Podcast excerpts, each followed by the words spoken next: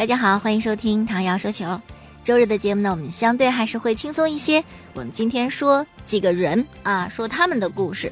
先说美国著名的网球明星阿加西，不知道我们的朋友有没有喜欢网球的？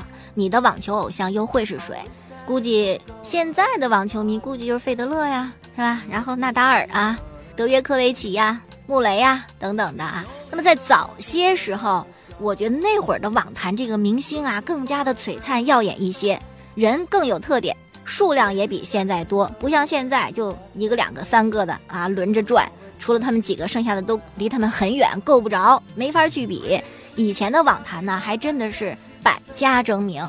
我们今天说到的就是那个叱咤网坛、桀骜不驯、拥有一头金色长发的美国著名的网球明星阿加西。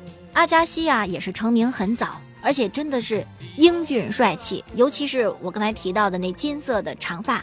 拿发带那么绑着啊，在这场地上飞驰，真的是很飘逸的感觉。但是呢，不管你的职业生涯怎么样，你终将会走到尽头。而且呢，还会有一个特别有趣的点，就是在你走到这个尽头的时候呢，可能是另外一个人他的美丽的开始。你们相约到这个路口，但是一转身却是各自不同的人生。我们要说到的就是零六年的七月一号。这天呢，阿加西进行温网男单第三轮的比赛，他的对手是那时候的新人小将纳达尔。结果一番生死较量之后呢，阿加西输了。也就这场比赛之后，纳达尔踏上了他辉煌的职业生涯，而阿加西呢，永远的告别温布尔登，而且以后呢也离开了网坛。但是人得想开，是吧？你告别了旧的，迎来新的。挂拍之后的阿加西很适应。和家人共享天伦之乐，有一儿子杰登，有一女儿杰基。哎呀，那带孩子嘛，这不超级奶爸。后来呢，又在家乡拉斯维加斯开了一所实验学校，教孩子们打网球。反正生活过得也非常的充实。哎，你以为阿加西就这么伴着他美好的历史，然后如花美眷、聪明可爱的一双儿女，就这么平静的过日子了？不是的。这不符合阿加西的性格。阿加西后来呀，就写了一本书，自个儿的故事。这书的名字叫《Open》啊，公开。我要把我过去很多的事情公布于世。结果这个书一下子就把很多阿加西的球迷给打懵了啊！我们的偶像是这样一个人吗？书里都写些什么？咱们简单讲啊。首先呢，说了他曾在非比赛的时候吸过冰毒，吸毒，哎，吸毒啊。然后呢，为了躲避竞赛，还向组委会撒过谎，这又不诚实，是吧？另外呢，跟张德培也是那个时候跟他同时期特别出色的一位网球运动员，美籍华人。跟张德培呢，俩人还打过假球，哎，这又参与赌球，是吧？更雷的还有阿加西说：“我一点都不喜欢打网球，我可烦了。我从事这一行实在是被逼无奈啊！我那个曾经当过拳击手的爸爸一直暴揍我呀。”暴力逼迫我打网球啊，这非我所愿呐！最后更令人大跌眼镜的是，阿加西还透露说，令无数球迷非常着迷的那个金色长发是假的啊！他和他的兄弟一样，十七岁就开始秃顶了，为了维持个人形象，长发飘飘，多么俊逸潇洒啊！阿加西就戴了这么一个假发，但是戴上之后啊，就有心理恐惧症。恐惧什么呢？就恐惧我跑得太快了，这发套别掉下来啊！怪不得勒一发带呢，原来是怕假发掉了。这本书就公开了阿加西很多的秘密。这些事情出来之后呢，他这个神的这个形象就没有了。甚至很多网球名宿就开始抨击阿加西，认为他是一个很坏的榜样。那么为什么你没事找事儿，你你写本书都写自己的这些事儿呢？这还不同于自黑是吧？干嘛自己给自己泼这些脏水呢？阿加西对此有一个解释，他说：“回首我的往事，是吧？事业成功当然很令人欣慰，可是我一直觉得我得面对真实的自己，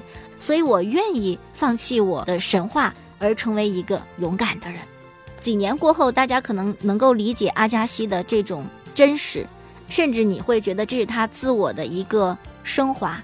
说了真话之后，金色假发不用戴了吗？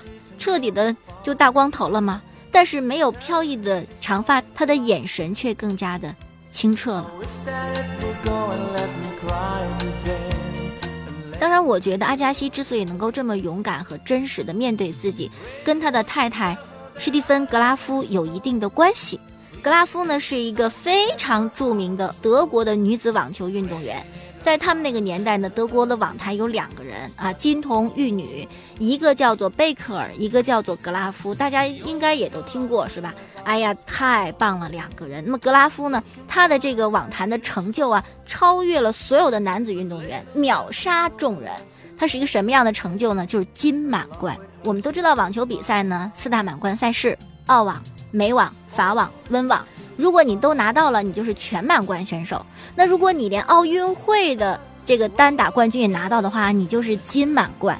这个一般是很难做到的。而格拉夫不但是金满贯，而且是年度金满贯，就他这个五个冠军是同一年拿到的，这个简直是太不得了了。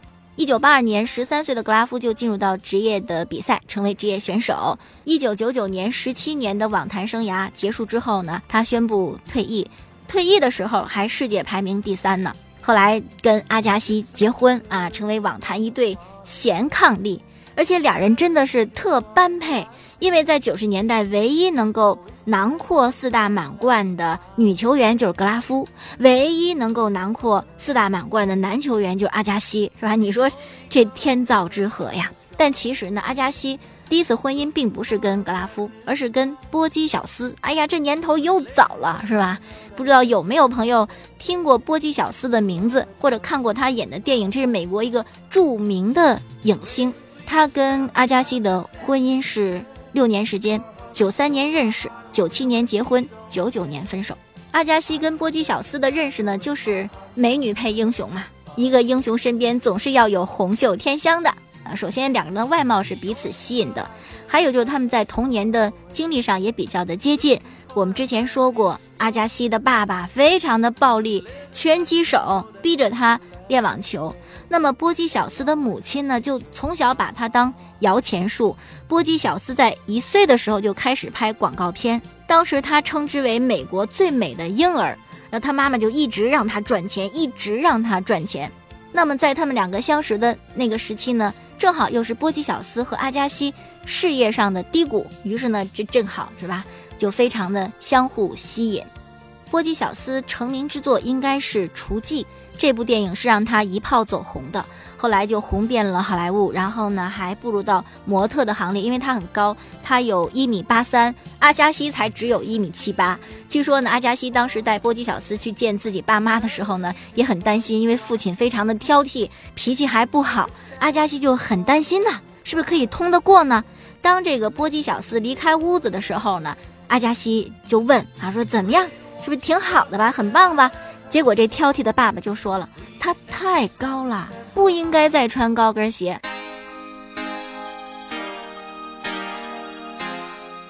后来呢，阿加西跟波基小斯就结婚了。可是呢，阿加西呀，在他还没有那么深刻的剖析自己之前，是一个挺小心眼的男人，总觉得波基小斯跟别的男的关系比跟他还要好。第一个怀疑的对象叫做斯特克兰。后来呢，这斯特克兰还在离他们新房不远的地方自杀了，这让阿加西心里边特别的嘀咕。不仅如此，波基小斯还在斯特克兰的葬礼上抽泣地说：“我们的关系甚至超过我和丈夫的关系，我们相互之间有那么多相同的地方。”哎呦，听完这句话，阿加西彻底崩溃了。除了这个斯特克兰之外呢，还有另外一个人，就是好莱坞有名的编剧克瑞斯·亨奇。亨奇呢，在波吉小斯跟阿加西离婚之后，也跟波吉小斯结婚了。那那段时间呢，只要阿加西去打比赛，这个波吉小斯就和亨奇在一起。在片场呢，阿加西去探望的时候，波吉小斯还和亨奇在一起，他就觉得很难以去忍受，双方关系呢就降到了低谷。而且就是你的家庭不顺，可能影响你的这个职业生涯。那个时候，阿加西打比赛，什么比赛都第一轮就输了，他都输得莫名其妙，不知道输在哪里。后来可能觉得还是感情的问题吧。阿加西有段时间愿意放弃，就是我不打比赛了，我就跟着波基小斯，他去哪儿拍戏，我就走到哪儿。但是问题又来了，因为他会发现这样的话呢，他就没有了自己。媒体在介绍阿加西的时候会说这是波基小斯的先生啊，他就觉得很难以忍受。于是，在他们结婚两周年还有十天的时候，两个人就结束了婚姻。再然后呢，阿加西认识了格拉夫。啊，一直到现在生活的特别好。他非常听格拉夫的。比如说五月底的时候有个消息，就说阿加西呢要执教教科维奇，但其实并不是他真正的教练，就是说点拨点拨，指点指点，哈，有这么一个合作。阿加西后来透露说，一开始我是拒绝的，我日子过得好好的，我根本不想出来做这些事情。但是我的妻子说你去试试吧，是吧？我就来试试了，充分表达了自己在家里是多么没有地位啊。好，接下来呢，我们再来说另外一个人物，这个是西甲巴塞罗那队的球员，叫做皮克。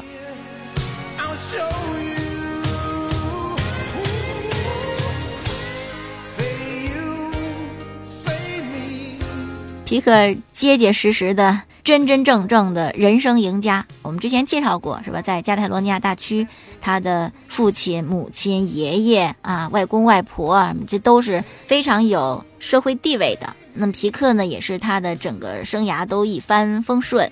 在赛季结束之后呢，皮克到了哈佛大学进修一些课程，但这个是比较快速的，上万美金吧，好像是。然后就三天的时间。学什么体育推广啊、广告营销啊、媒体传播呀、娱乐策划呀等等，所以你就不得不说，同为八七一代，皮克和梅西的见识就是不一样的。这个跟从小的家境有影响的。同为八七一代，梅西就是靠着最单纯的他的足球天赋和对足球的这份努力，赢得他现在的这种地位。那么作为可能都不是富二代，也许富三代的皮克，那么他在。还是球员的时候啊，就一边踢球，一边在球场外建立属于自己的商业王国。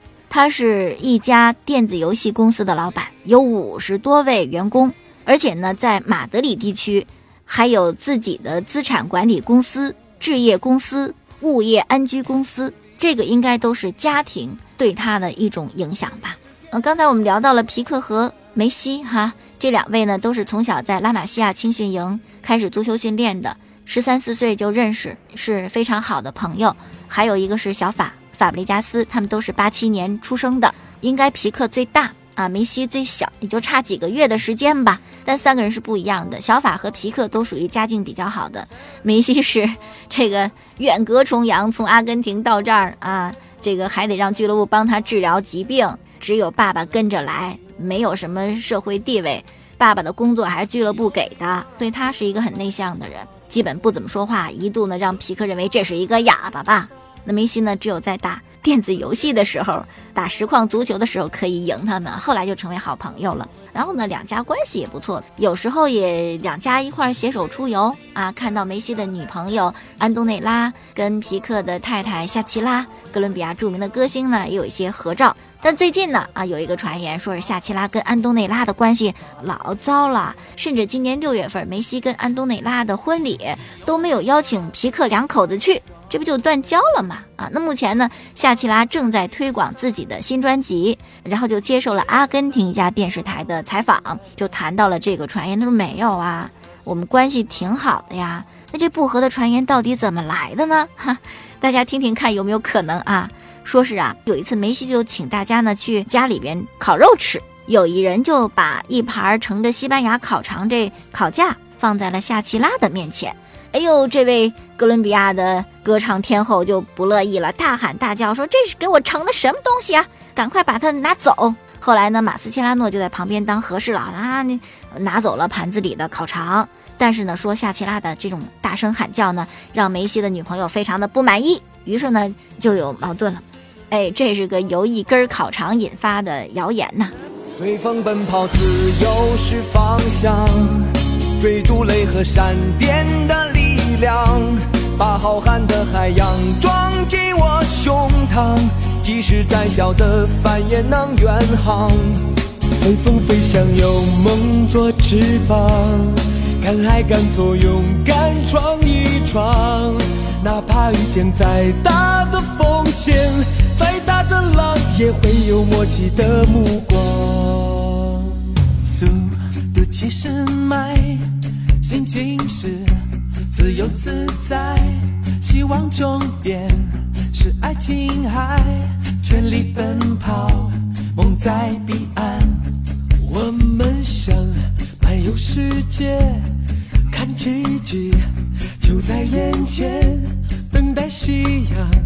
然后那天肩并着肩许下心愿，随风奔跑，自由是方向，追逐雷和闪电的力量，把浩瀚的海洋装进我胸膛，即使再小的帆也能远航，随风飞翔，有梦做翅膀，敢爱敢做，勇敢闯一闯。哪怕遇见再大的风险，再大的浪，也会有默契的目光。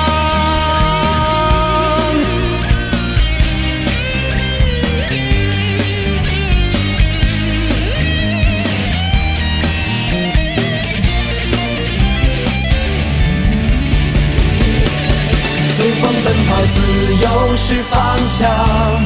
追逐雷和闪电的力量，把浩瀚的海洋装进我胸膛。即使再小的帆也能远航，随风飞翔，有梦做翅膀，敢爱敢做，勇敢闯一闯。哪怕遇见再大的风险，再大的浪，也会有默契的目光。